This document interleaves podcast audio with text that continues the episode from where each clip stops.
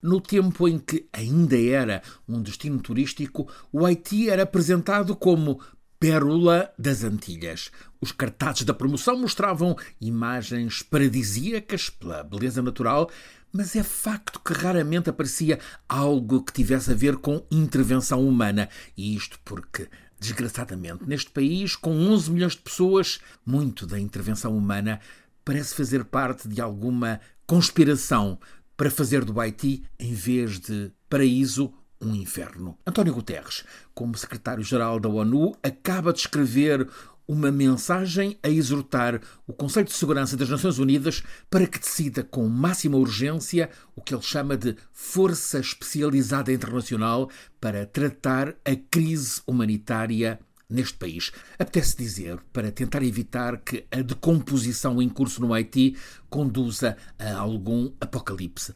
A história das últimas décadas mostra que o Haiti nunca teve grande Estado. Agora não há mesmo Estado nenhum. O país, o Haiti, reconhece a ONU, está uma calamidade, uma nova vaga de cólera, uma bactéria identificada na água para beber e em alimentos deteriorados porque mal conservados, leva peritos das Nações Unidas a alertarem para o risco de epidemia devastadora. Mas esta é só mais uma das tragédias no Haiti. O país está na mão de dezenas de pandilhas armadas. Há um ano, matadores de uma delas entraram na casa do presidente Jovenel Moïse e mataram-no, dois tiros no peito, outro na cabeça. Ficou instalado o vazio de poder institucional no Haiti.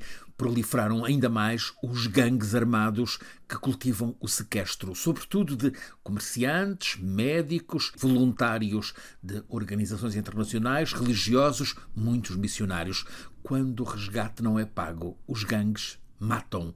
É o que reporta o Centro de Análise sobre Direitos Humanos no Haiti, que acrescenta: os sequestros são atualmente um dos negócios mais lucrativos no Haiti. Em média, 8 a 10 sequestros em cada dia. Os estrangeiros estão a fugir do país por saberem que são um dos alvos preferidos por essas pandilhas. Preço de tabela para resgate de funcionário internacional apanhado no Haiti: 1 milhão de dólares.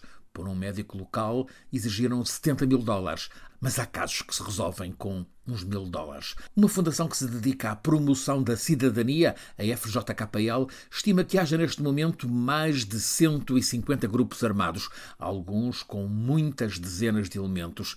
Também constata que são esses grupos quem neste momento têm o poder no Haiti. Intimidam, roubam, violam e matam. Um grupo de gangues aliou-se e tomou conta do porto de Port-au-Prince. Usavam como método cobrar o que chamavam de taxa revolucionária pela mercadoria em desembarque, do combustível até mesmo à ajuda humanitária. Agora, os barcos evitam Port-au-Prince, já não chegam. Ginette Carubin é uma arquiteta, foi ministra no último governo do Haiti, decidiu ir viver para fora da capital e escreve no Nouvelliste, jornal de Port-au-Prince. Escreve uma crónica sobre a atual decomposição do Haiti. O que se sente por toda a parte é, escreve ela, terra que ficou árida. Já nem há galo para cantar ao nascer do dia. Os vendedores ambulantes também já não aparecem. Até as borboletas parecem estar a fugir nos Boat People. António Guterres está a pedir ao Conselho de Segurança da ONU que intervenha rapidamente para salvar as pessoas neste Haiti.